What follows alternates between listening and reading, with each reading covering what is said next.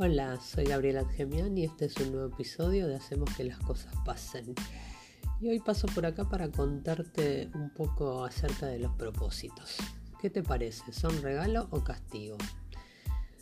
Te planteo esto porque el otro día desayunando con una amiga le pregunté si se había marcado propósitos para septiembre.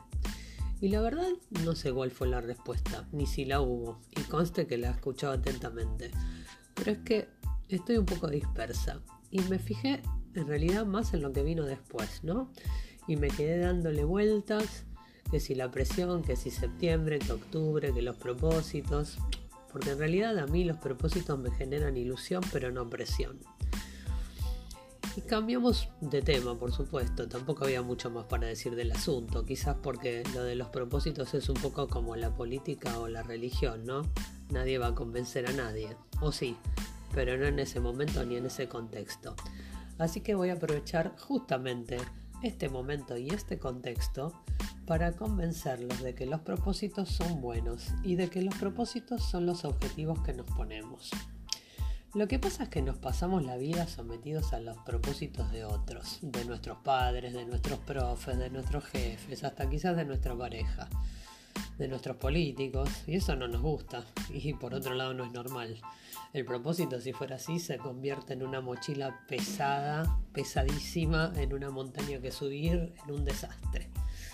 Pero en otros momentos el propósito parece ser nuestro, pero no lo es, como por ejemplo un examen, un trabajo, una casa. Digo lo que quiero conseguir, pero si nadie me viera y si nadie me aplaudiera no me importaría nada.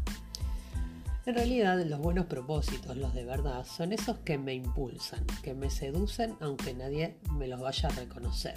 Son los que me provocan ganas, los que me agradan, los que me elevan, los que me acercan a esa persona que quiero ser o que me convierten en ella de una vez por todas.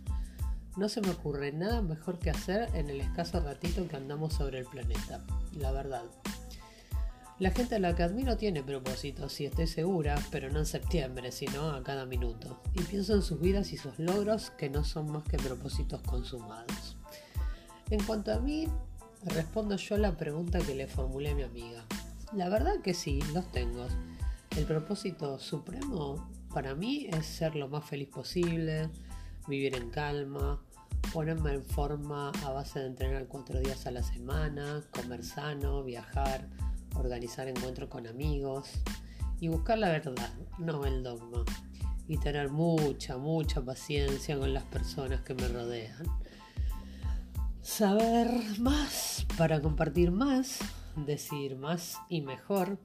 Y escribir muchas historias, porque ahí es donde yo me encuentro. Y sobre todo conseguir que esa historia que estoy escribiendo sea una que me interese leer. Porque en realidad está demostrado que los humanos estamos hechos para avanzar, para sobrevivir, que para conseguirlo.